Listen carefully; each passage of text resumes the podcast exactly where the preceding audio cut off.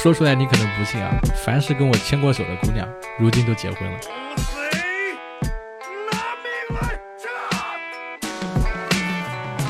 Hello，Hello，各位活捉八师傅的听众朋友们，你们好，我是八师傅八匹马。今天这期节目厉害了呀！今天咱们要聊的这个主题呢，是与时间赛跑，为听障儿童开启世界音量。哎，为什么会聊这个选题？因为咱们这个节目的时间呀，应该是在三月三号，你们就能听到本期的节目了。啊，为什么选择三月三号呢？因为这一天是全国爱耳日，这个活动就是咱们的主题了，关注听障儿童，为他们的世界开启音量键。那么本期节目呢，我们请来一位重量级的嘉宾，他是中华思源工程基金会爱的分贝的基金常务副理事长，同时呢，也是北京爱的分贝公益基金会的理事长王娟。我们有请他来跟大家一起聊一聊，哎，跟听障儿童有关的一些故事。Hello，大家好，我是王娟。啊，娟姐，咱们终于到到你出来跟大家去介绍了。呃，能不能简单说一说，比如说你你你目前在做的一些事情啊，这样方便咱们知道一下，了解一下你的故事。嗯，好的。嗯，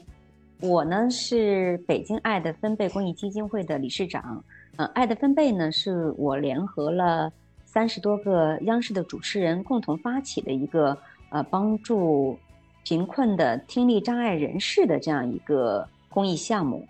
呃，这个项目呢，呃，是在一二年的三月二号，呃，我们来正式发起的。所以其实到了今天，我们也已经呃满了十一周岁，开始跨入第十二个年头了。嗯，那当时我们之所以会呃发起爱的分贝这样一个项目呢，是因为呃我们这群人啊，都是呃通过自己的这个声音。是作为我们这个 谋生的一个手段的，因为是主持人，是的，是的，是的，嗯，所以呢，我们也挺想做一点事情，嗯嗯，大家就一起做这个事儿了。但是从我自己个人的角度出发呢，呃，我自己是在零八年的时候开始接触公益的，啊，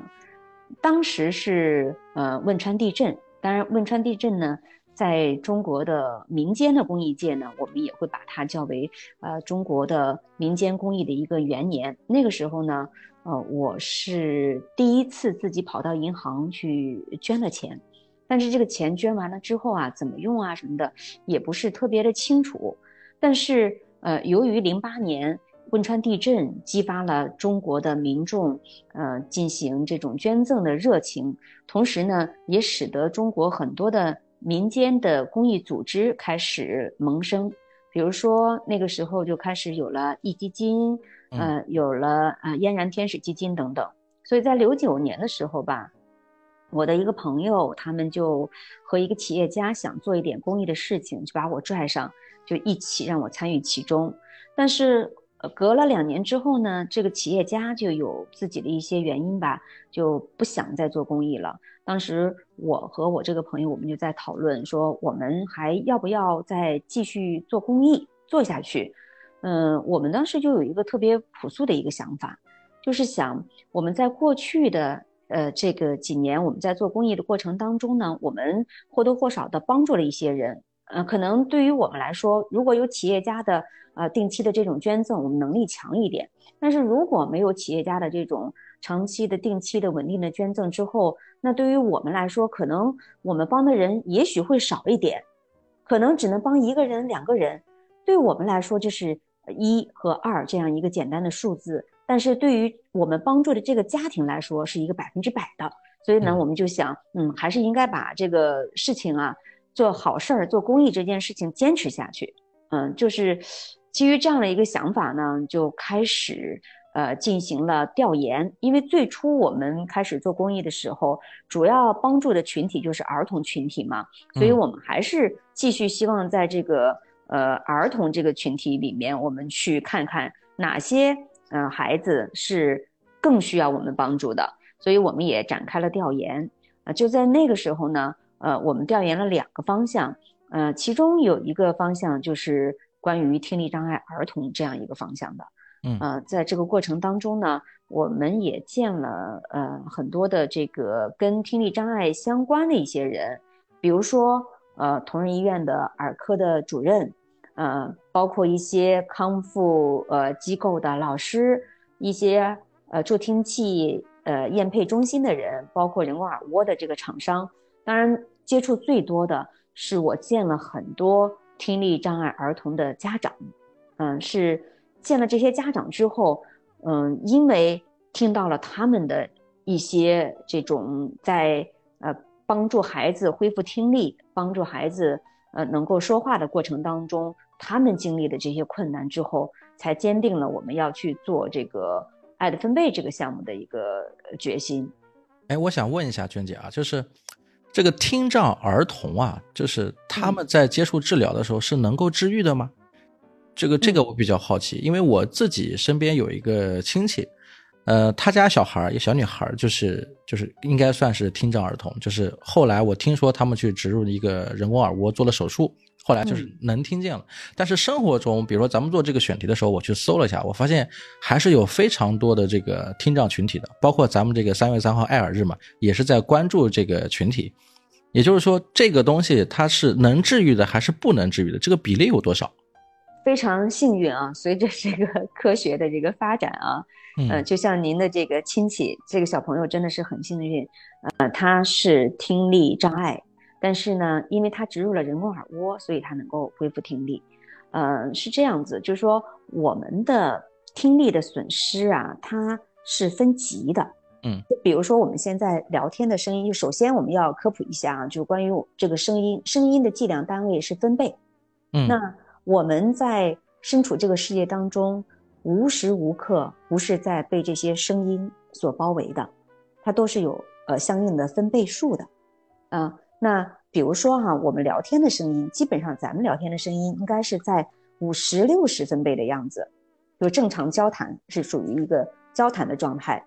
呃，那比如说我们是呃听到了这个飞机起飞的声音，那飞机起飞的声音基本上它发出的声音的分贝数应该在一百二十分贝左右。那呃晚上睡觉，比如说你家里边特别的安静，那个时候可能在啊二十分贝啊十五分贝的样子。所以其实是，呃，这个是我们无时无刻不包围着我们的。那听力障碍呢，是因为这个他的这种呃听觉神经啊，或者是呃一些呃耳道的畸形等等原因，会造成你听不见这个世界的声音。但是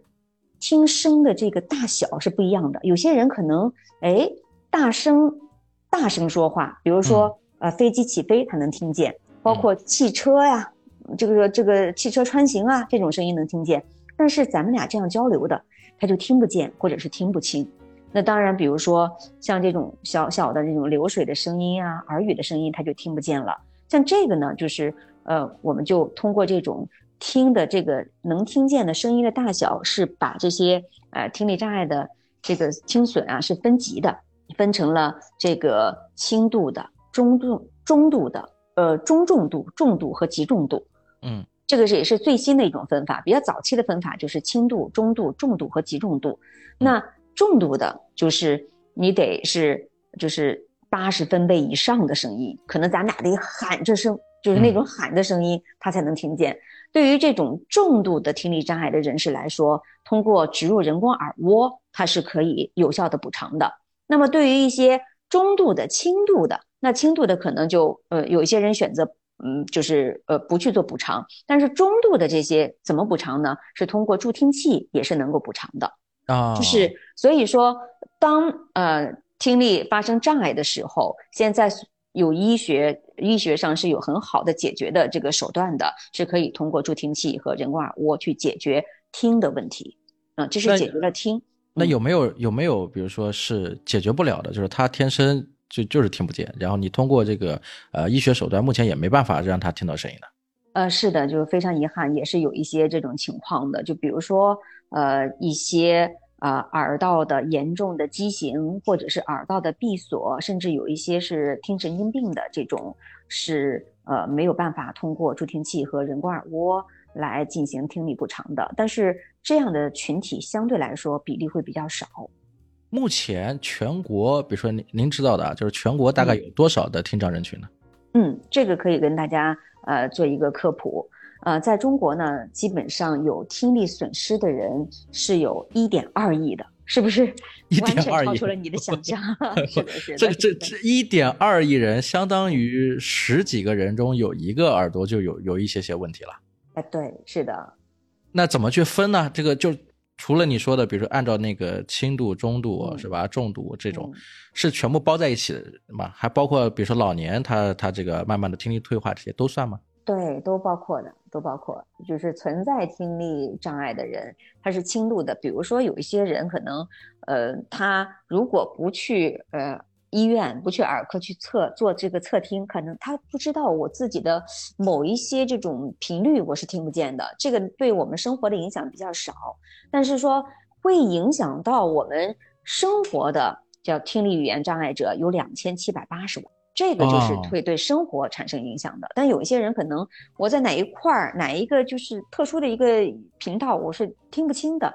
呃，有一点点障碍，呃，没没关系，对生活不影响，但是影响生活的有两千七百八十人，也是一个非常非常庞大的群体，而且呢，呃，这个听力障碍啊，它会分成先天的和后天的。嗯，刚刚您说到的说，哎，老人呃，由于生理机能的退化造成的这种呃听力障碍。它是属于后天的，还有一些人可能是因为可能就呃感冒发了一次烧，或者是不小心磕了一下摔了一跤，可能突然造成的这种听力障碍，也有这种呃这突突发的这种听力障碍，呃医学上他们叫突聋嘛，嗯啊突然聋了啊。那那我想我想问一下，就是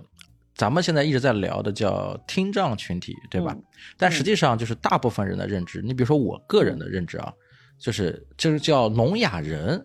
对吧？这个词儿其实可能可能有很多年，大家都都都知道。这个聋哑群体跟听障这个群体这两个词之间有什么区别吗？它还是有一点区别的。这个聋哑人，就是我们有一个呃老话，可能大家都知道，说起来是叫十聋九哑，就是 聋和哑是分不开的。因为听不见，所以造成的没有办法去交流，啊，不说话，叫哑是，就是哑嘛，不说话，不能发声。聋是听听的障碍造成的，听不听不见，所以它是实际上是应该割裂来看的。呃，那咱们把它拆开了之后，你就会发现哑是不发声。是吧？嗯，这个可能也可能是他的这种发声器官有这个障碍造成的不发声，也有可能是因为他听不见这个声音，他不知道这个该去发声，这个叫聋哑嘛。那听力障碍呢是什么呢？就比较单纯一点，就是说是因为听力这一块有障碍，所以他是一个听力障碍的这样的一个人士。但是随着医学的这种发展嘛，现在已经可以说是十聋九不哑了，就不是过去的十聋九哑了。因为助听器和人工耳蜗可以很好的补偿听力，让这些人听到。听到了之后呢，再通过一段时间的有效的康复训练，他就可以和我们听力健全的人一样的去沟通和交流了，他就不哑了。也就是说，这个聋哑群体其实它不够准确。但是呢，在这个聋哑群体里面，其实九成其实都是因为听障问题才造成的说不出话。是的，是的，可以把听力障碍可以和聋人是一个概念，嗯，啊，是比较贴合的。对对对对。呃，那那比如说，为什么在这个选择公益项目上的时候，还是聚焦在儿童有关的这个项目上来？嗯，其实很多人都想这个 做公益，但是做公益，我相信绝大多数的人可能会愿意选择。在儿童方向去做努力，因为可能孩子们会更有希望。个人做公益嘛，就是几个人一起做这个事情，其实能量还是比较小的。我们就想把这个有限的能力用在最有希望的地方，这个是第一个这种嗯考虑嘛，这是第一重的一个考虑。但是后来再去选择去做呃爱的分贝这样一个呃公益项目，因为最初我们是只是一个公益项目嘛。这也是因为我在，呃，去做听障儿童家庭，在做这个呃沟通的过程当中，见了很多家长，其中有一个家长和他交流的过程当中，是他的经历，呃，深深的触动了我，才使得我会下定决心要发起爱的分贝这样一个项目的。这个呢是一个来自秦皇岛的一个一个妈妈，她有一对双胞胎。嗯，我当时我我印象特别深刻，就在北京的北三环的一个康复的一个地方的那个教室里面，我约着他一块来见面嘛。然后他见我第一句话就说：“姐，你要是明天来找我，我就不在北京了。”哎，我当时就问他，我说：“你是？”呃，因为孩子康复好了，要回去，我还挺高兴的，因为那时候也知道有康复的概念嘛。嗯嗯，他说，呃，不是，是因为我没钱嘛，我我欠人家康复中心已经欠了两个月的这个学费了，我得回去。我就问他是什么情况，他就告诉我是，嗯，他们是呃小两口，结婚七年，呃，他们自认为做好了一切的准备，他要有能力给自己未来的这个孩子。去给到比较比较好的生活的时候，嗯呃，生了孩子，一对双胞胎，哎呀，这个男孩儿，你想对于一个家庭来说，一下子来了两个男孩，多开心哈！是 是，你觉得压力大，但是是很开心的，但是这个开心时间特别短，这个孩子啊，很快就在听力筛查的时候啊，被医生确定是听力障碍。这个时候啊，医生给他的这个当地的这个医生给他的治疗方案是给这两个孩子佩戴助听器，嗯啊，通过助听器就可以，这孩子就能听见了。他们就把家里边积蓄又借了点钱，就把这个两个孩子都给配上了助听器。好像当时告诉我花了五万多块钱吧，嗯这家里边钱也花完了，嗯，助助听器戴上之后，隔了一年，这两个孩子还是不会说话，他们又着急了。就把孩子带到了这个大医院，带到了石家庄。到了石家庄呢，医生就再次给他确诊说你的两个孩子是听力障碍。但是这个时候呢，医生就告诉他，你的两个孩子双侧耳朵的听力损失都已经超过一百二十分贝了。嗯嗯。所以你得给两个孩子植入人工耳蜗。那当他知道人工耳蜗得需要一个需要二十万的时候，那个时候他的心态就崩了。就基本上就觉得人生是没有希望了，但是日子还得过啊，所以后来呢，他也是他们这个家庭啊，他的这个这个情况就被当地的媒体报道了，就有一个企业家就匿名给他捐了钱，然后这两个孩子就植入了人工耳蜗了。植入人工耳蜗之后呢，他呃，因为他的学历呃也还不算低嘛，他也是知道的孩子要进行康复训练，但是实在是家里面已经没钱了。他在给孩子在做这个，孩子从确诊到呃佩戴助听器，再到后面的佩戴人工耳蜗过程当中，他其实是碰了很多次的壁，就是找很多人，嗯，去借钱的时候，嗯，有些人就可能就会就不理他了，有些人呢可能就会说你别再找我，我也没钱，甚至有一些人就会跟他说，哎呀，孩子哑巴就哑巴呗。就是，嗯，他也他他已经是面临着巨大的经济困难了，所以他也知道康复训练该做，但是他没有能力做，所以呢，他就自己在家里面就试着自己学，自己帮着去孩子去康复，但是效果是基本上是没有的，所以又隔了几个月，他爱人又打工赚了点钱。他们就决定说啊，要带着孩子到北京来康复。到了北京之后呢，嗯，康复了一段时间之后，就是孩子的进展是非常的好的。他也给我讲了，说在差不多一周的时间吧，说有一天他去康复中心门口去接孩子的时候，他就喊了孩子的名字，嗯，孩子立刻就举起手，答应一声，哎，跟当时他就跟我说，哎呀，他就抱着孩子在。康复中心的门口铺流涕。我也是一个父母，我听到这个，我我鸡皮疙瘩都起来了。我觉得这这是一个给人希望的一件事情，特别是针对孩子的时候，这个父母啊，这个包括一个家庭，其实最终都是在围绕这个孩子在走。如果孩子有什么真的非常的非常的难，特别是整个整个家庭都会觉得说像是一场灾难一样。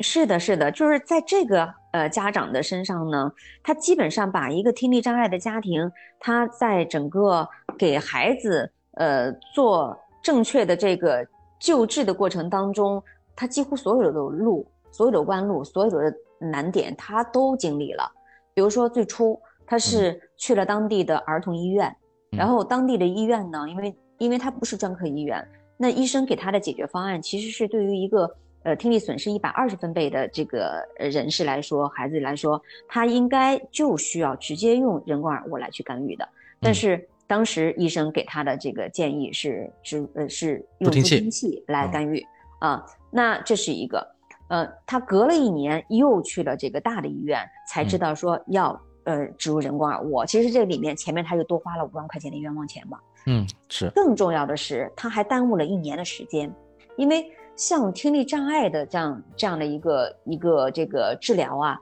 它是一个和时间赛跑的这样的一个事儿。嗯，为什么说跟时间赛跑呢？因为听力障碍的这些人，如果说就是这些孩子啊，如果在他最小的时候，就是植入人工耳蜗，那基本上，呃，他后期的康复训练时间会非常的短。为什么这么说呢？是呃，咱们呃有孩子的家庭都知道啊，我们的孩子从一出生，你每天跟他絮絮叨叨说了特别多的话，然后孩子其实他并不懂。他只能回应你咿咿呀呀，这个在那儿说，是吧？可能有些孩子时间比较早，十个月、十一个月，他可以仿说叫上爸爸妈妈，但是他其实并不知道什么意思，对对吧？呃，基本上一个孩子的开口说话，咱们都是在一岁左右。实际上就是说什么呢？孩子从能听见到会说话，他是有差不多一年的时间是要被大量的这种声音刺激和不断的模仿才可以的。那我们这些听力障碍的孩子，他是什么呢？啊，受不到，他听不到，所以就不会有这方面的刺激。是，所以他的这个叫什么呢？听觉年龄和他的生理年龄之间是有差异的。啊，那你说一直在强调的这个康复训练，其实是在帮助孩子去讲话，是吗？是的，是的，是的。嗯，因为呃，这个孩子刚刚讲到就是生理和年龄和听觉年龄嘛，这个。我们的这些听力障碍的孩子，在他的听力被补偿的那一刻起，才开启他的新的生命，就是声音的那个生新的生命。嗯，那他和听力健全的孩子比，已经有差异了，这是一个差异。另外还有一个最要命的是什么呢？孩子的大脑发育是不等你的，是一直在变，每每两三个月我就能感受到，确实一直在变化，变化特别的大。对，那一个孩子在他的大脑发育。最关键的时刻，如果他的没有被声音刺激，所以他的言语中枢不被刺激的话，他的这一块中枢就会被别的可以去覆盖了，啊。所以一旦孩子长到一定年龄的时候，他就这个没有没有这样的一个空间了，他没有办法就是再去说通过听到声音了，但是由于言语中枢那块没有被刺激，没有被发展，所以他他听到声音他听不懂啊，他不明白呀。你说的这个，没办法说话了。你说的这个，我能理解为相当于我在学外语的时候，这个这个同样的一个词，在表达某个物体的时候，在我这里不敏感，就是我对不上，对吧？马对不上，是这个意思吗？是是是，你你你听着啊，听见了，听见这是什么？不知道，完全不懂。所以这个康复训练其实是帮助听力障碍的孩子在建立这个对码的一个过程吧。我们可以可以这么说，有一部分的这个工作是在对码。还有一部分工作是通过专业的训练，让他把时间就往前赶一赶。比如我差了两年，那往前有专业的人帮助你训练，你可以往前赶一赶。这样就是拉齐，哎，对，拉齐，对，就发声啊，怎么发啊什么的，这样就可以拉齐。所以康复训练是非常非常重要的，但是康复训练也要花钱呀。那这里有一个问题啊，就是说到这个赶时间啊，与时间赛跑，那。大概是几岁以内是最好的时候呢？或者几岁以后是相对会比较弱的？有这种确定的时间节点吗？有的，有的。我们会把七岁以前作为一个呃植入人工耳蜗的这个比较比较好的一个时间节点。嗯嗯，七岁以前，因为我们的大脑发育它还是属于比较活跃的这样的一个状态之下，所以呃植入了人工耳蜗，通过了这种声音的刺激之后，它的言语中枢可以很好的发育。所以这个是一个比较好的时间，但是呢，现在我们会特别建议是孩子越早植入人工耳蜗会越好，啊，因为越早大脑皮层越越活跃。越早是指什么时候？出生出生检查的时候。出生检查了听力筛查了之后，被确诊了之后，就应该时刻的关注。基本上就是孩子啊，在他的这个人工耳蜗如果是植入耐受的时候，我们就去帮他植入人工耳蜗就可以了。当然，有一些小孩子他不是极重度的这种听力损失的话，可以先通过助听器来进行补偿，让他先听到声音，去刺激他的言语中枢的发展。啊，明白了。那那这里面咱们都一直在聊到一个这个东西啊，叫人工耳蜗。其实其实我对人工耳蜗有印象的时候，还是在就是去年还是前年吧，有那种大的热点新闻，说是说是某个这个呃听障的一个人，他的这个人工耳蜗掉了。就丢了，丢了之后，然后打电话报警，然后去找，说这个耳蜗特别贵，就是刚刚咱们也聊的个价格，说是二十几万。嗯，就是这个东西，人工耳蜗，它它又要做手术，又放在外面，它到底是一个什么样子的东西？它是像我们理解的，它跟助听器差不多嘛？还有就是为什么这个东西这么贵呢？就是很吓人了，你动不动就是二十万，是吧？嗯，是，呃，人工耳蜗呢，它是一个由。嗯，它有它有两块组成的，一个是体内肌，一个是体外肌。体内肌呢是需要通过这种手术植入到我们的这个呃，要和我们的放到我们的这个耳道里头，然后去替代我们的听觉神经去发挥作用的。那体外肌呢，我们就叫声音处理器，它是一个收集外部的声音，把这个呃转化成。电子的这种信号的这种一个装置，它你你就是一个电子装置，实际上是。所以呢，刚刚你说的那个说全程帮着寻找耳蜗的这样的一个这个新闻，它找的是一个体外机，它并不是一个体内机。那体外机跟体内机这个东西，它是分开之后就没有办法再去重新配了吗？呃，是，其实是可以重新配的，嗯。因为它是那个一组嘛，我们把它一组嘛。因为现在他们都是一个这个电子产品嘛，电子产品我们知道就就配对儿嘛，就像我们蓝牙，咱们是不是要配对儿？你配对的时候，你只要把这个这个这个编码写进去就可以了。嗯，所以像像新闻里边说的，说我丢了一个这个耳蜗，呃，二十万，嗯，然后如果要找不到，我这个孩子就听不见了，其实是是有点不太准确了啊。首先这个。呃，体外机的产品不会有二十万这么这么高的价格。另外一个呢，假如说这个体外机真的找不到，他可以找到自己的这个人工耳蜗的这个厂商，让他们再给他提供再买一套新的体外机，然后通过这种呃这个内外机的配对之后，它是可以继续的这个呃获得听力的，是没有任何的问题的。这个体外机它是一个什么样子啊？它是像助听器一样挂在耳朵上吗？嗯嗯，是这样子啊，呃，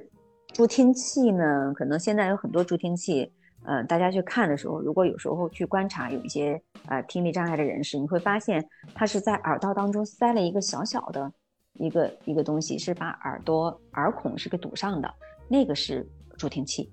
啊，就是像耳机一样塞在耳耳耳朵里的，哎，对，塞在耳朵里头的那是个助听器。那人工耳蜗呢，它是。呃，有一些呃，这个产品，尤其是一些孩子用的产品，它是挂在耳朵上的，像一个小小的一个钩子的一个形状，黑色的啊，挂在上面的。呃，还有的呢，这个是什么呢？就是有一个呃叫一体机，现在最新的是一种一体机，它就是一个像我们的比我们的五分钱硬币要大一点的，嗯，有当然各种颜色都有，它是贴在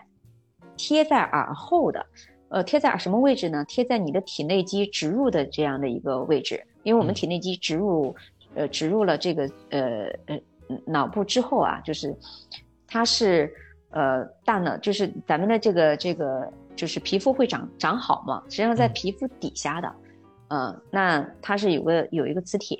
哎，两个一吸吸在一起就可以工作了。可能描述了，描述不太清楚，是一个长得是一个什么样子。对，但但但我看到就是咱们之前发给我一些资料呀，包括我网上搜的东西啊，我就觉得有点奇怪的是，为什么就好像他们都是戴的是一个耳蜗呀，但是咱们耳朵是一对耳朵，是两只耳朵，是吧？这个这个东西它是就是只需要植入植入一个芯片就能听见吗？还是说这个两只耳朵都需要去植入？嗯，其实如果有经济条件的话。是，如果双侧耳朵都听力损失，是两侧都需要植入的。因为像您看到的，有一些是呃看到的，主要是以单侧为主。那也是因为现在的整个呃，主要可能是因为现在的经济呃条件的制约造成的。这些家庭是首先是选择是单侧植入，先帮助孩子恢复一侧的听力。啊去刺激言语中枢，然后能够能听会说。但是从听声的这种角度上来说，假如说是双侧的耳朵都听力障碍的话，那双侧都能听，它就是立体声了，就定位会更好。这个可能大家会特别容易理解。但是当然，这个里面也有一些人可能是他一侧耳朵是听力呃健全的，那一侧耳朵可能是听力是有损失的，可能很多人就会选择把听力有损失的那一侧去做上做上手术。啊，补偿听力，但是也有很多人可能就是我单侧是 OK 的，那我就另外一侧也不做手术，嗯，各种可能。哎，那娟姐，这里面我想问一下啊，就是咱们这个爱的分贝的这个公益基金会，具体在关于这个听障儿童这一块上面，它大概是就是能做到哪些事情，能够帮助到这些人？嗯。嗯，爱的分贝，我们在十几年前成立的之初呢，我们更多的是帮助这些孩子是恢复听力。因为刚刚也有跟大家讲到的这个，我碰到这对双胞胎的故事是，嗯，他其实当时碰到的最大的困难是在于需要植入人工耳蜗的时候，是这笔昂贵的费用是他难以承受的，这个是第一步的。我们说解决。帮助听力障碍的人士，首先要解决听，然后再解决说的问题。嗯啊，所以呢，我们呃项目一成立的时候，我们在做的项目就是听，就是人工耳蜗的植入手术的资助，呃，加上呃康复训练的资助。这个人工手术，这个资这个资金从哪里来呢？嗯，我们的资金呢，主要是呃来自于社会上的一些呃公众的筹资，嗯。基本上像，像很多人可能，嗯，我我相信很多人其实都都在做公益。那做公益可能最便捷的，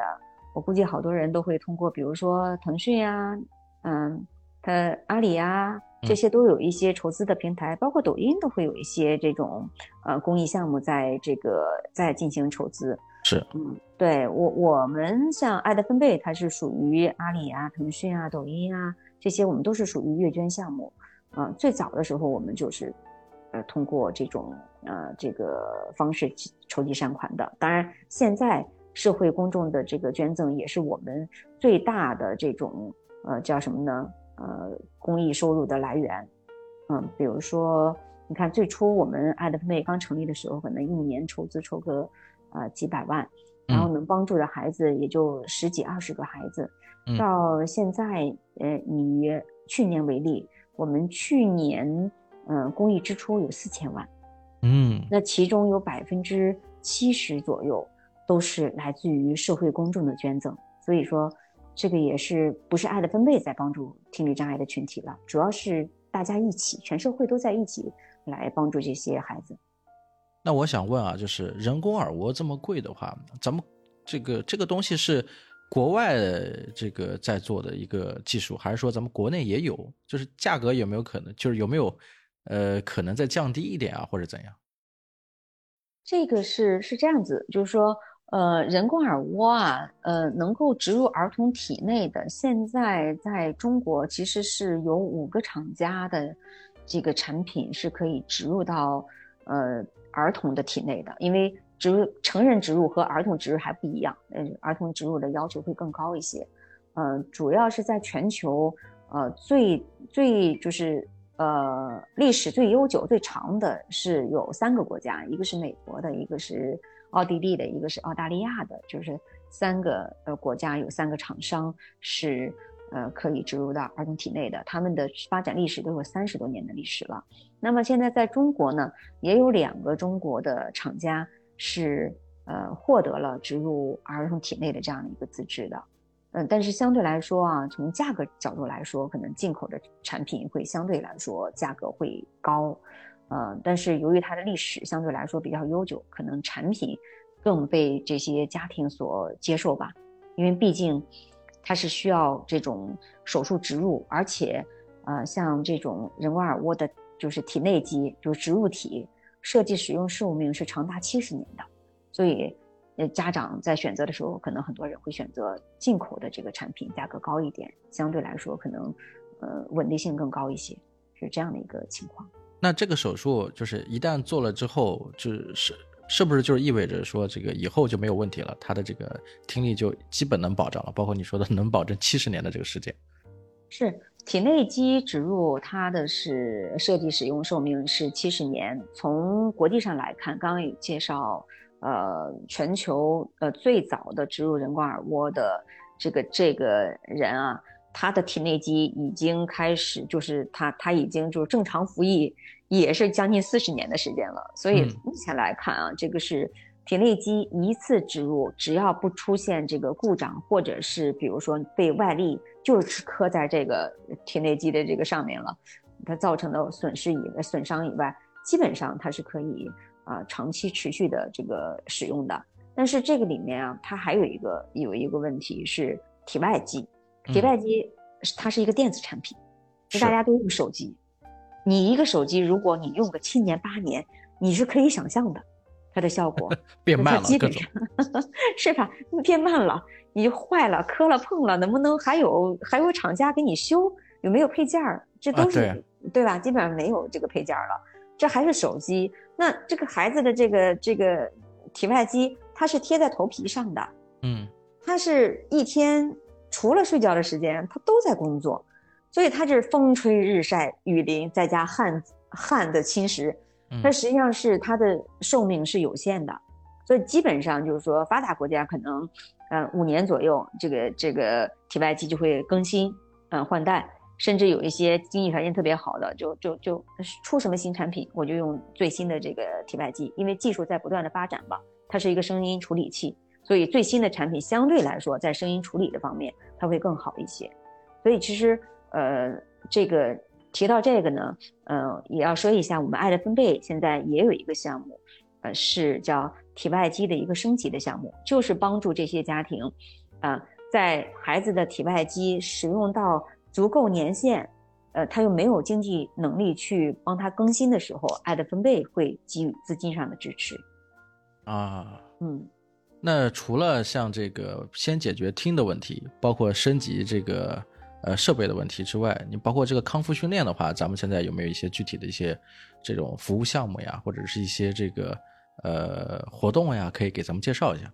嗯嗯嗯，爱的分贝呢，我们是非常专注于听力障碍的这个群体的救助的，就是我们除了听力障碍的这个群体的帮助以外，我们不做其他的项目。所以呢，我们其实也一直有一个秉承着一个理念，叫一旦遇见就不放开爱的手，其实就是。我们对这些家庭是陪伴式的这种支持，嗯嗯，所以就是刚刚有谈到的，呃，先恢复听力这一块儿，我们是通过人工耳蜗的资助来进行的。那恢复说的能力的时候，是通过康复训练的支持的。因为基本上，呃，这个孩子啊，从呃恢复听力到从康复中心到进入康复中心，从康复中心离开啊，基本上需要一到两年的时间要进行这种康复的。因为康复的它的费用也不算太低，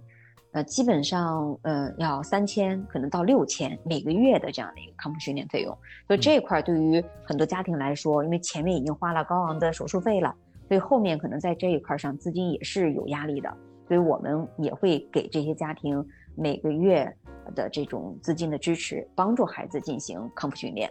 但是在我们陪伴这些家长。和孩子在成长的过程当中，我们也会发现什么呢？就是说，家长实际上是不知道怎么帮助自己的孩子更好的康复的，因为他毕竟是一个专业的事儿，这是一个进行康复训练的这些老师都是特教老师，家长不知道。你看，像咱们作为家长的，你孩子从幼儿园回来，你肯定会跟他聊一聊，哎，孩子啊今天学了什么了？是吧？对，有什么开心的事儿，是吧？尽量去听一听他讲些什么东西，是吧？哎哎，学了首诗，学了首儿歌，是吧？你给妈妈、给爸爸，你你你给我唱一唱。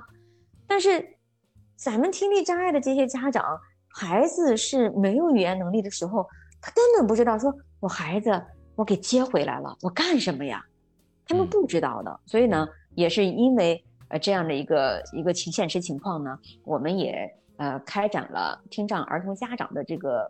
培训计划，嗯，我们也培训了，到目前我们已已经培训了，就是原来啊，就是嗯嗯，在在在疫情之前，我们更多的是做线下的课程，也培训了将近两千名听障儿童家长，就是帮他们去进行这个家庭场景的这种嗯康复的这种训练，支持他们。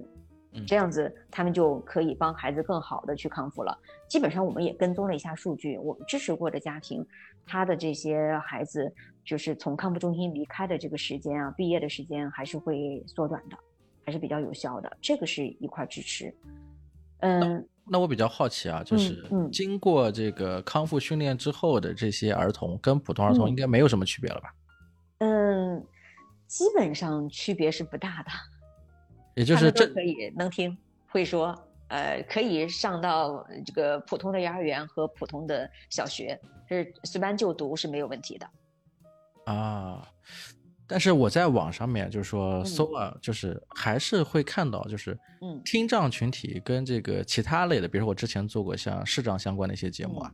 嗯就是听障群体跟其他群体不太一样的点是，他们在这个网上产生最多的问题，还是跟比如说职场问题。呃，感情问题就是其就是这一类的问题是比较多的。像像这一块有没有遇到过？比如说有这个他们体现出或者表达过有什么困难在生活中？嗯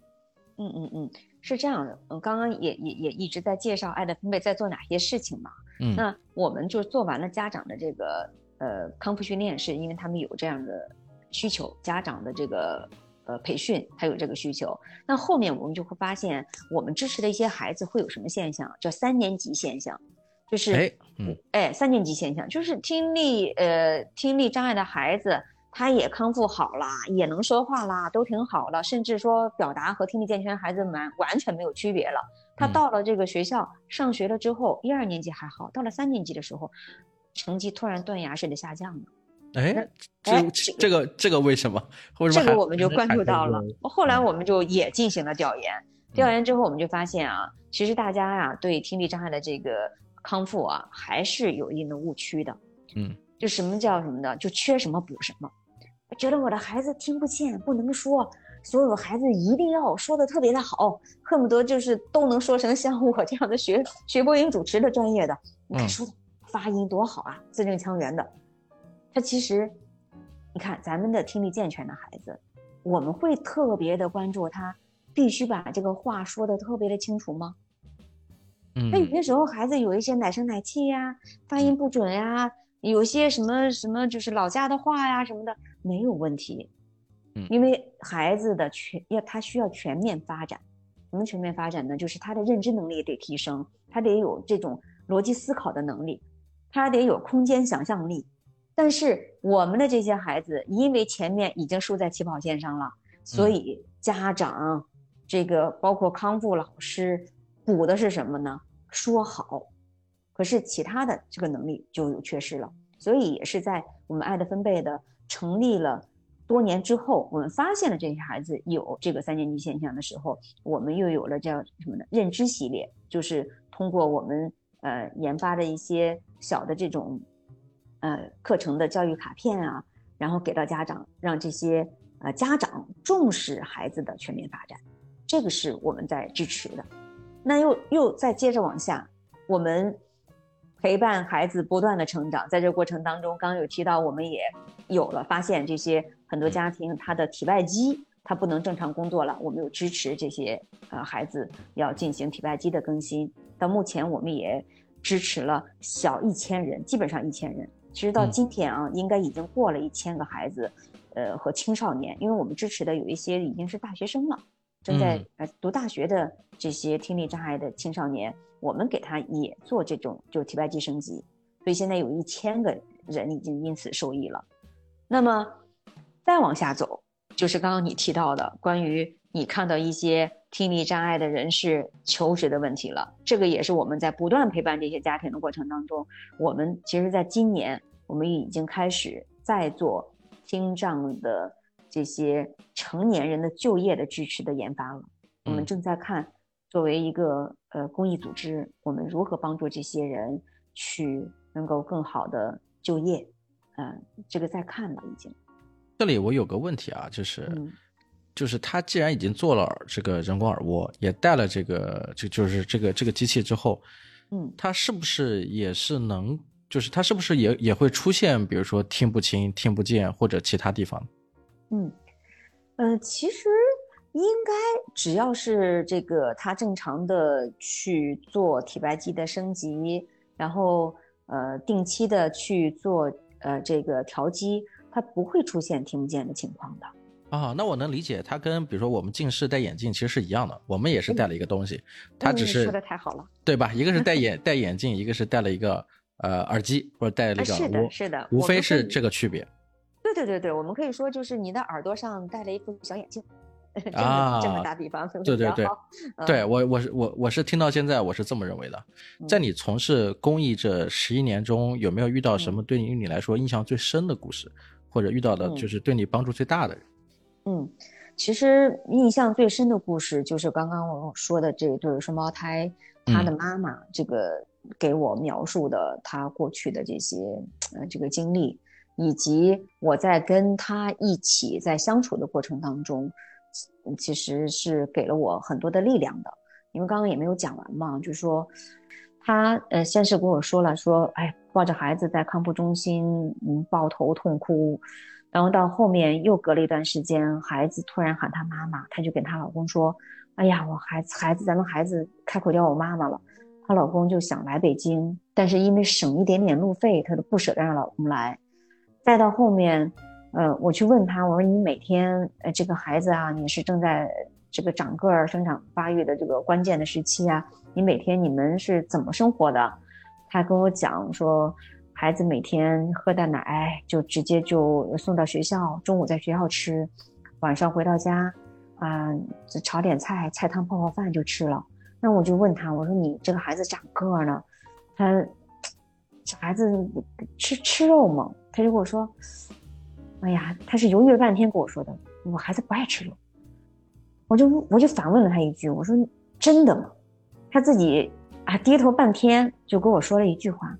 他说我房东也这样说我。我房东说，你跟我说你孩子不爱吃肉，那他怎么在我们家吃的可香了？嗯，哎呀，我我我其实是能感受到他这种特别强烈的经济压力的，嗯，包括他会跟我形容说。当他的孩子能够喊妈妈的时候，他把他电话卡里面的三十多块钱，他说全打完了。嗯，他给那些这些朋友们电话卡里面的这些，就是通讯录里的这些人挨个打电话，分享自己的喜悦嘛。分享自己的喜悦。他说，不管是人家借钱给他了，还是说没借钱，还是说他孩子哑巴就哑巴的这些人，他要告诉他们说，我的孩子是能说话，不是个哑巴。嗯，但是他重点是他跟我说三十多块钱。然后他会告诉我，我我老公要是来北京，他想亲口亲耳听一下孩子叫我妈妈，我得花两百块钱。嗯，我从这个叫什么呢？就是呃大巴那个车站，再来我这个现在我们租的这个地方，要花这个一块多钱，不是月票的那种。嗯啊，他他就讲的全是这种生活上的细节，所以就是我能深切的感受他在经济上的压力。而且呢，我也能特别感受他的无奈。我就问他，我说：“你孩子现在是属于什么状态？”他就跟我说：“我的孩子现在属于语言的爬坡期，就是就是成长最快的那个阶段。但是没办法了，我就没钱了，我得回去再去赚点钱，我再凑凑钱，我再回来。我欠人家钱了，所以我就把他给按下来了。我说你不能走，你碰见我了，呃，我来给你想办法。所以后面呢，我就在网上拍卖了一幅我的唐卡。那时候微博还是比较。比较就是刚开始兴起、特别火热的时候，嗯，呃，拍卖了一个唐卡之后，一共拍了两万多块钱，就把这个钱支持了这个孩子这两个孩子的康复训练，还给他们一些生活费，因为他确实经济太难了。我还每两个星期也会和一些朋友都会去到他家里去看一看，就是太难了。这个孩子我去第一次去的时候，我带了这个这个就是到超市。我知道这个家长他是不舍得花钱的，我是不敢给他钱的，因为你给了这个钱啊，嗯，他肯定不舍得花，所以我去的时候我就给你买上米，买上油，嗯，买上一些肉，买上一些那个鸡，我就跟他说你放在你们房东的这个冰箱里面，咱借用一下，然后给孩子买了什么？有个特别特别特别小的一个细节，我给孩子买了点那种成长奶，就盒装奶。我去了之后，到了他们家。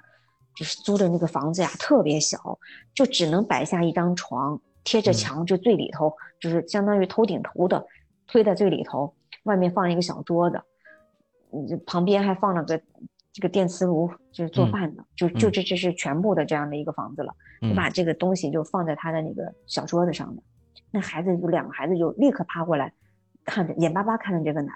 我就跟他说：“我说你孩子拆个奶喝呀。”孩子不喝不喝不喝，我就给拆了嘛。拆了之后就是把两盒把把奶打开了之后，一个孩子给了一盒，俩孩子抱着那一人抱盒奶就出去了，特别开心。嗯，又过了一会儿，我都跟他聊了一会儿天了。隔了好一会儿，两孩子又回来了。我一看这奶还好好的，嗯，那怎么不喝呀？这孩子那么期待是吧？那么眼巴巴的看着，怎么不喝？哎，我就问他，我说怎么不喝呀？我说完之后我就后悔了。你知道我为什么后悔吗？嗯，这孩子没喝过盒装奶，没喝过盒装奶，他不会。你看，你可能就想不到吧？我们觉得太正常了。盒装奶，把吸管拿出来，把它插插到那个孔里面，不就喝了吗？孩子没见过。所以我给他拆好了，把吸管放好了，两个孩子又出去了，过会儿又来了，喝完了，嗯，就是，就是你能感受到这些家庭就因为一个孩子听力障碍了，嗯，一下子整个生活就做就过成这个样子，嗯，哎呀，所以我就特别特别的想帮助这个家庭。还有一个呢，是在这样的一个过程当中，因为我时不时他去他们家嘛，就有一天他突然给我打电话了，说姐，我跟你说个好消息啊，我说怎么了？他说：“姐，我挣钱了。”我说：“你怎么挣的钱呀？”他说：“我趁着孩子去上学的时候，我我那个做手工，我我贴水钻，嗯，我赚了六百块钱呢。”哎呀，我说这是个好事儿呀，太好了。他说：“姐是这样子，你看变天了，那个天凉了，我给孩子啊买衣服，我一个孩子花了一百块钱，我还剩四百块钱。我我你看是这样子，姐，我知道你啊要去青岛，要去帮一个孩子做手术。”我我我我我求你个事儿行吗？我说你说吧，什么事儿？他说我想让你帮我带两百块钱给青岛的那个家庭。嗯，哎呀，我当时啊，我当时就说我可以，我给你带。其实其实是我真不应该收他这个钱，但是我一定会把他这个这个钱要给他带过去。后来我就把这两百块钱我就带给了我去青岛给做手术的那个孩子。也给这个孩子说了一下这个情况，希望的传递。是是后来啊，这个青岛的这个孩子就是我们爱的分贝资助的第一例手术的孩子的这个妈妈，嗯，孩子开机之后，他又给我打电话过来说，嗯，姐，我孩子能听见了，我想把我孩子现在空出来那个助听器，我想给你寄过去，嗯，呃，有人想买，我这个二手能卖好几千，嗯，但是我不卖。我寄给你，你看看哪些家庭有需要的，嗯，你就把这个给他们用。嗯，其实那个家庭是一个单亲妈妈，然后带着孩子，生活也极其艰难，艰难无比。三千块钱是对他来说是一个一笔大账，是一个很大的一笔钱。他当时就在在网上开了个小网店，就卖孩子的辅食，儿童辅食。嗯，他就为了省一点快递费。他可以后面背着自己的孩子，坐着公交车，提着辅食去给人家送到别人家里面去，就省这一点点快递费，他就可以多赚一点。就这样的一个家庭，他就可以把一个几千块钱的这个这个助听器，他就捐给我们了。所以就是说，就是在这样的一个过程当中，其实是我们在调研，在爱的分贝刚刚起步的过程当中，就这些家庭，一是他们对这个孩子。这种希望孩子恢复听力的这种热切的这种期盼，另外一个是在自己身处最艰难的时候，他依然愿意去帮助其他困难的这个家庭。我觉得这一点是是在我爱的分贝刚刚起步的时候，就是让我印象最深刻和让我支持我这个长达十几年一直做下的原因。嗯，因为做公益和做商业真的是完全不一样的。嗯，你觉得非常难走的路？你觉得它难走的点，呃，在哪里？嗯，是这样子哈。你看，我们做商业，尤其是我，我我当时已经在企业里面，其实也做到了高管了。嗯嗯，在你做事情的过程当中，它是有一个团队来支撑支撑你的。嗯，比如说财务的。嗯，人事的等等的，会支持你去做事情。另外呢，就是你在做商业的时候，我们通常会有一个做一个商业计划，然后做一个完整的财务的测算，测算说，哎，基本上啊，第三年可能，哎，基本上我的整个收支能平衡了，再往后几年就可以盈利了，挣钱了，就可以盈利了，是你是有个账的，对吧？嗯，但是你做公益，它没有这个账啊。你想，我们做公益就是得筹了钱，有了钱才能去做事情。这也是为什么我当时是要拍卖一个我的唐卡去做这个事情。嗯，就是你在这个项目没启动之前，你没有钱去支持啊，你得是筹了钱去帮助这些人。但是你筹钱，你不稳定啊，你不持续啊。是。它不像商业的，比如说你卖了一个产品，卖一个服务，你每卖一个产品，你能盈利多少，你算得清楚账。但你筹资呢？嗯，筹资就是那个时候啊，就是我们整个。还没有腾讯的月捐，没有支付宝的月捐，没有说月捐这个这个这个项目呢。对，月捐叫什么呢？就是你，比如说你一个月给爱的分贝捐五十块钱，嗯，你你你同意了之后，就每个月它会自动挂款的，嗯，就相当于我是有一个持续的资金的流入的，我就知道说啊，那这样的话，我明年我能帮多少人？就比如说现在二三年吧，就是刚刚开年嘛。那我们的预算做的很清晰，基本上我今年的收入大概状况我是清楚的。那我每年向爱的分贝来申请需要我帮助的人是有是有多少，我们都是是有这个预算的。但是当年刚起步的时候完全没有，那个时候还没有阅卷项目的。那你的筹资就是你就得想办法去去找一些这种企业，然后做一些活动去筹筹钱。嗯，可是每年新生的听力障碍。儿童当时是每年有三万个孩子的，嗯，而且当时也没有太多的这个政府的项目也还没有启动，然后在你做公益的时候还没有说一个主要的一个呃群体去帮助这个听障儿童，哎，是的，因为当时我们是看了这个整个目前呃这个社会上能给听力障碍人士提供的这个。支持有哪些是可以提供的？但实际上当时国家项目还没有一个国家项目的启动，嗯，然后也没有行业里面也没有其他的类似的是帮助听障群体的项目。我们就相当于是就是最早的民间的，就是专注做听障的这样的一个项目的。所以其实那时候是太难了。你一方面你面对的是这么大的需求，你另外一方面说你。没有这样的一个资金的这样的支持，嗯，而且还有一点是，当时是，呃，那我得需要有团队去做事的，对，你你连工资，我最难的时候我连工资都可能开不出去，然后房租也是没有的，是，而且公益项目也开不了太高的工资，其实，对对，确实是，那那那就不提我个人说从商业转公益这种这种选择给我带来的这个收入上的这个锐减。那我的团队也是一样的，当时是是真的是房租是都付不出来的，都是朋友的支持。我想问一下，那比如说我看到网上对咱们这个项目有一些介绍呀，他提到了说是周笔畅好像也是在做爱的分贝相关的一些这个活动。是的，是的，他是我们的爱心大使。嗯，能能聊一聊跟周笔畅的这个故事吗？嗯，对，周笔畅，哎呀，比比是我特别喜欢的，嗯，是这样子。我们跟他的缘分呢，实际上是从一二年开始的，也是哦，那也很早了，特别早，特别早。为什么我会用“喜欢”这个词呢？嗯，是我们一二年开始启动了之后呢，是有机会在央视，呃，还有一个梦想合唱团这样一个节目，我不知道有多少人还有印象哈，嗯 嗯。是在这样的一个节目当中呢，比比是我们的这个队长，嗯，实际上是他有几个呃几个歌手会带几个地区，嗯，在这个地区里面，比如说比比是代表呃这个呃这个湖南，嗯，同时呢他还带了一个公益项目，就是爱的分贝，就是匹配了，当时央视给他匹配了一个公益项目是爱的分贝，嗯，那我们是一起在湖南去看了一些。啊，听障儿童的家庭，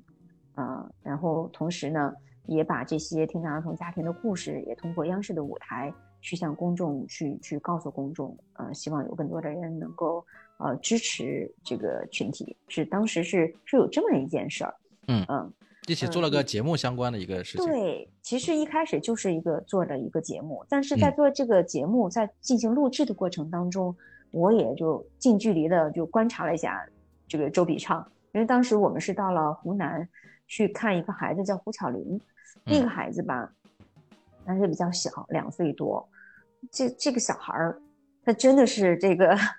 就是口水鼻涕流的满脸。我们我们去的时候，嗯，那周笔畅是这样的。周笔畅他见了周笔畅之后呢，他就特别喜欢周笔畅手上戴了一个小手串，嗯，他就他就老想是是去去摸去。啊，比比看到了之后，就立刻把这个手串直接就摘了，就给了这个孩子了。嗯，这孩子拿到手里边，小孩嘛，好奇，先用嘴来尝尝嘛。对，啃了半天，是啃完了之后，这个这个叫什么兴趣点过去了。就马上好奇感就过去了，之后他就要还给就还给周笔畅了。比比就接过来之后，一下就戴到自己手上了，那可是沾满了孩子口水的一个一个手手手手串啊！而且比比这是一个真的是当年是大明星啊。嗯，那个时候没人看到这一幕，没有摄像机对着他，就是周笔畅自己在逗孩子玩。嗯，就这个是我我我悄悄的在旁边看着，因为我是本身是个媒体人出身的。嗯，所以就是说我观察了这个细节之后，觉得哎呀，对，这个歌手真好啊，他是真喜欢这些孩子，嗯，确实是心地特别的善良和柔软，嗯，就就就没也没有那种区别性，所以就我们就因为这件事情之后呢，就也好长时间也其实是我们双方是没有其他更多的合作的，嗯，直到又隔了两年之后，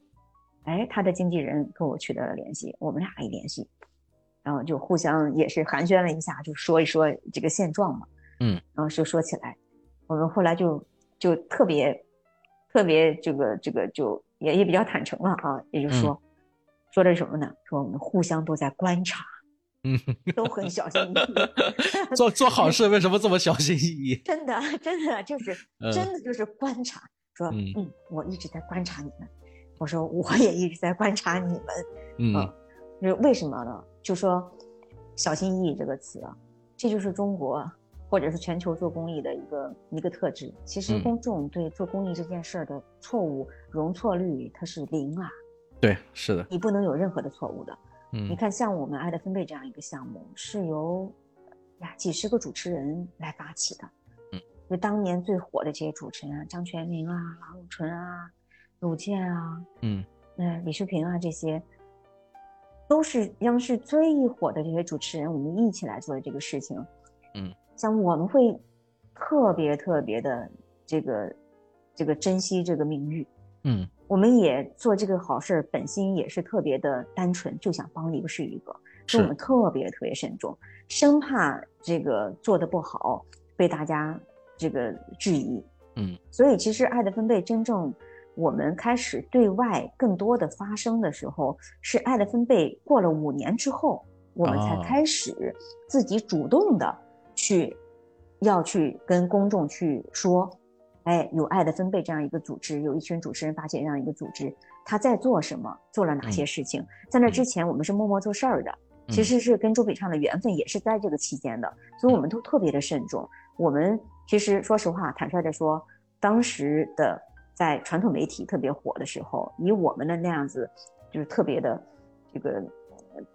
非常有影响的一群人发起的这样一个项目，其实原则上来说，我们可以不需要一个爱心大使的。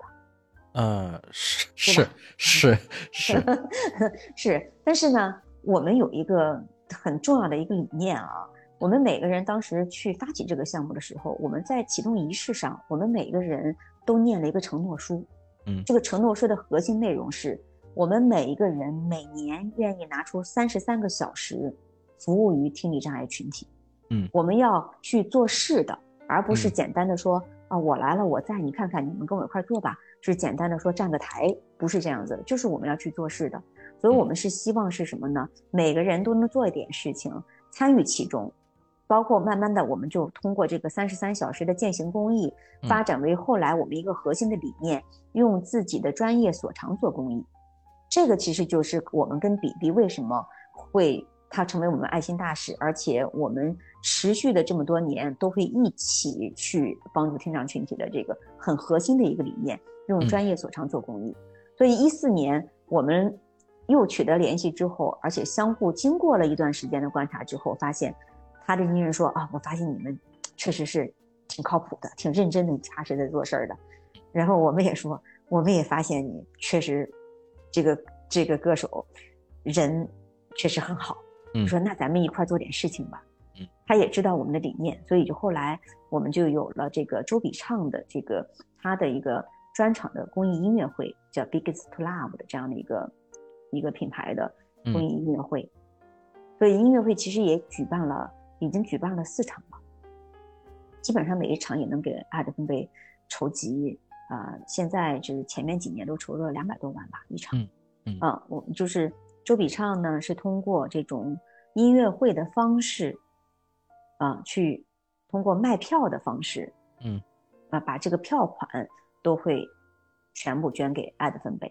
嗯，就是这样的一个方式，其实就是通过他自己的专业，嗯，我我是一个歌手啊，歌唱是我的专业，所以呢，我通过音乐会来给爱的分贝筹集善款。嗯，这我我我刚刚听到一个数字也很有趣啊，三十三个小时。三十三个小时跟咱们这个三月三号爱尔日其实都是贴合的，都选择了这个数字。是的，是的，因为三像两个耳朵像两个耳啊，对对对对，所以就是用三十三个小时。当然我们也是测算了啊，就是三十三小时有没有可能是完成的，是有挑战。但是事实是在疫情防控之前，我们很多的绝大多数的理事是能够完成的，甚至有些人。这个这个工作时长比这个还要长，因为我们自己会做一个这个记录，呃，谁参与了什么事情是有记录的，嗯，啊，就是你不能是就是如果要参与到这个项目来，那必须要有这个实际的时间去跟这些孩家庭呀、孩子呀、跟项目呀要有一些这个陪伴，对吧？是的，是的，包括一些实质性的一些帮助呀，这些都是要去参与去做的。对，所以在我们这个项目在设计整个项目流程的过程当中，我们是呃增加了不少的这种所谓的这个第三方参与的这样的环节的。就比如说哈，像我们的这个人工耳蜗手术、康复训练和体外机升级，因为我们的资助的金额还是挺高的，尤其像最早期的时候，我们呃平均的资助额在六万左右一个孩子。那这个金额这么大，那我们如何确定？哪个孩子能获得，哪些孩子不能获得呢？哎，这肯定不能变成了说我项目项目部的同事他说了算，也不可能说我王娟我说了算，那都不是。我们是由爱的分贝的这些理事们，我们来开会，看每一个孩子的资料，就有点像这个叫什么路演一样的，就每一个孩子，他呃，我们项目中心的同事会把收集来的信息，当然还里面还有一个志愿者，待会儿要谈到志愿者啊，就是。几方的信息汇总在一起，会有两页的 PPT，会给到我们这些参加评审会。我们有个评审会来决定哪些孩子能够获得资助嘛？就是给给每一个理事介绍这个孩子的这个情基本情况。哎，我们每一个人会投出自己的一票，嗯，然后通过超过百分之五十的通过的，就会获得爱的分类资助。然后没有通过这个百分之五十的。这个就就没有获得爱德芬贝资助，所以这不是在资助上，我们就会能做到什么呢？就是慎重。呃，对，它是它是相对来说是公平的。我我只能说相对的公平，是大家每个人一票一票投出来的。另外一个呢，它也会呃相对来说比较的透明，而且会会避免一些这个叫什么呢？呃，个人的权利就是腐败现象吧。嗯，是，嗯，就是个人干扰，就是我们同事是干扰不了这个这个最终的结果的，我个人也干扰不了，因为我只有一票嘛。那我们每一次开会的人还还蛮多的，嗯，这是一块。另外一块呢，就说到这个项目的参与，其实，在呃，就是在在这些孩子在上到评审会之前，他是有一个环节是志愿者的走访，嗯，因为这个很重要，对，这个特别的重要，因为我们这个。这个受各种限制，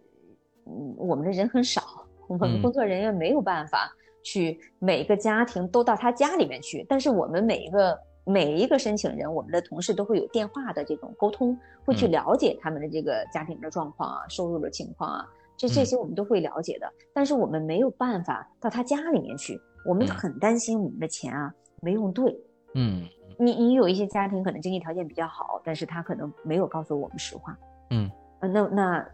把这个善款如果说浪费了，那对于我们来说，这个真的是就太可惜了，我们特别不愿意看见。所以呢，我们就会在我们是在当地会选择选择志愿者，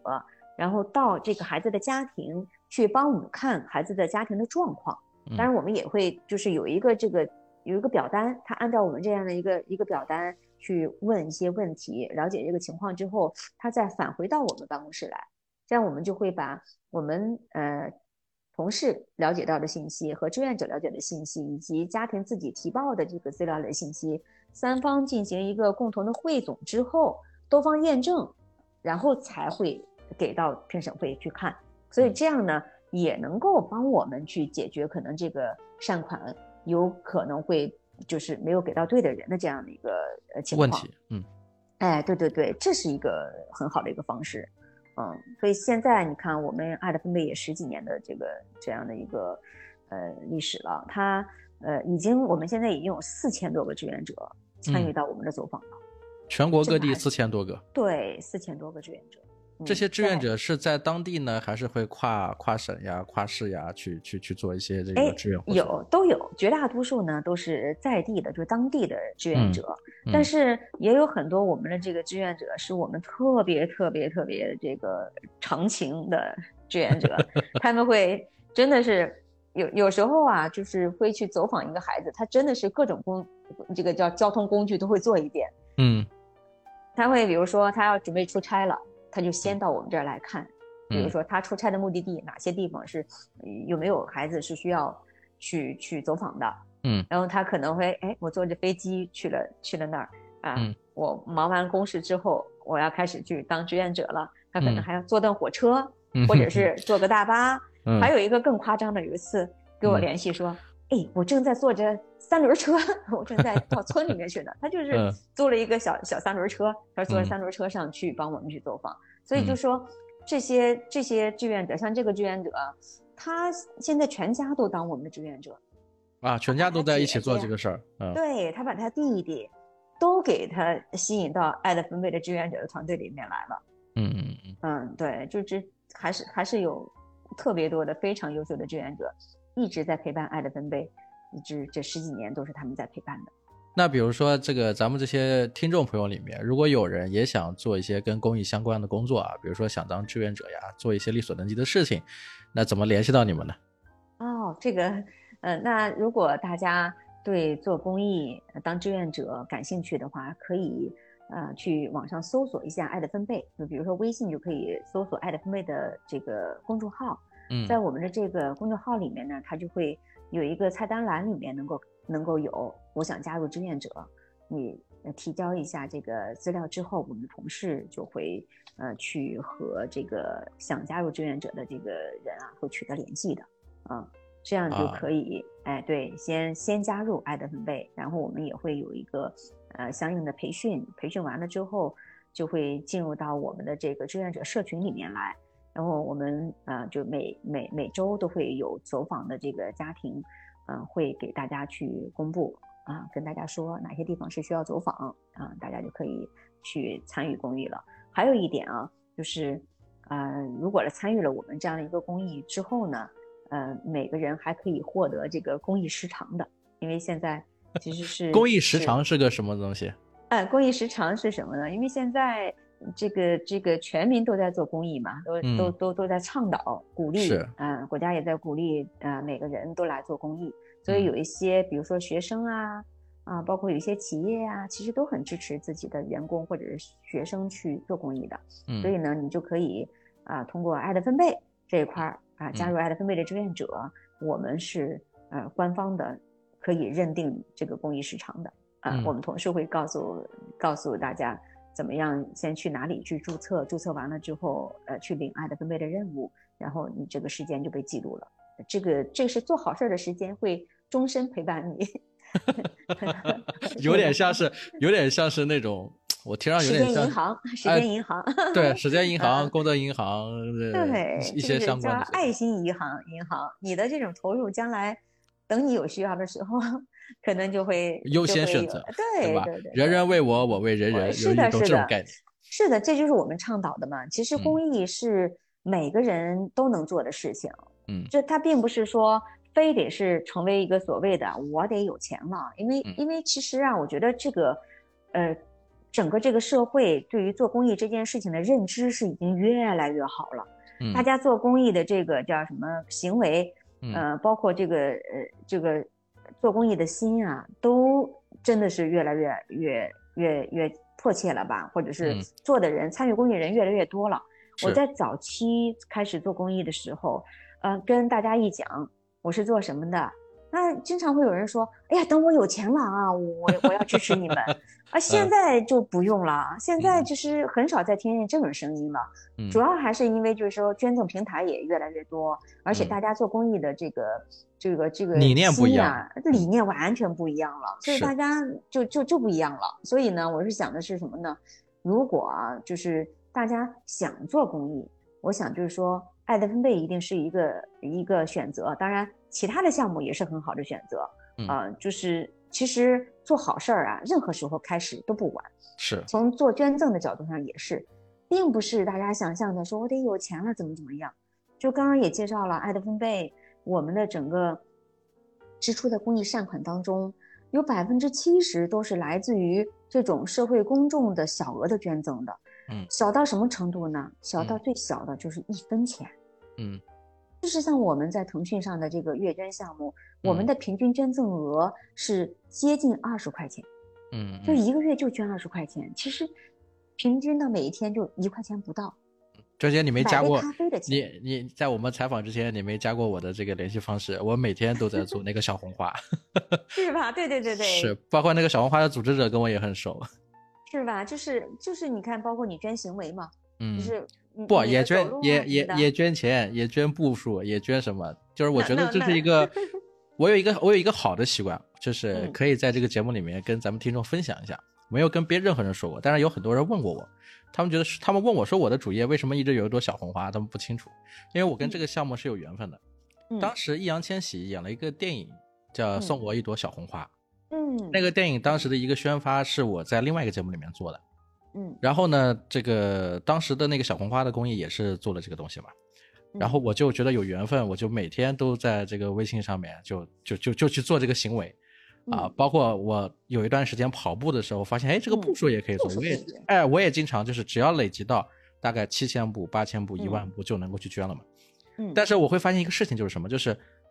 当你每次做一点点，我觉得是有正能量、有正向反馈的事情的时候，哎，你的整个生活就开启了一个非常好的状态。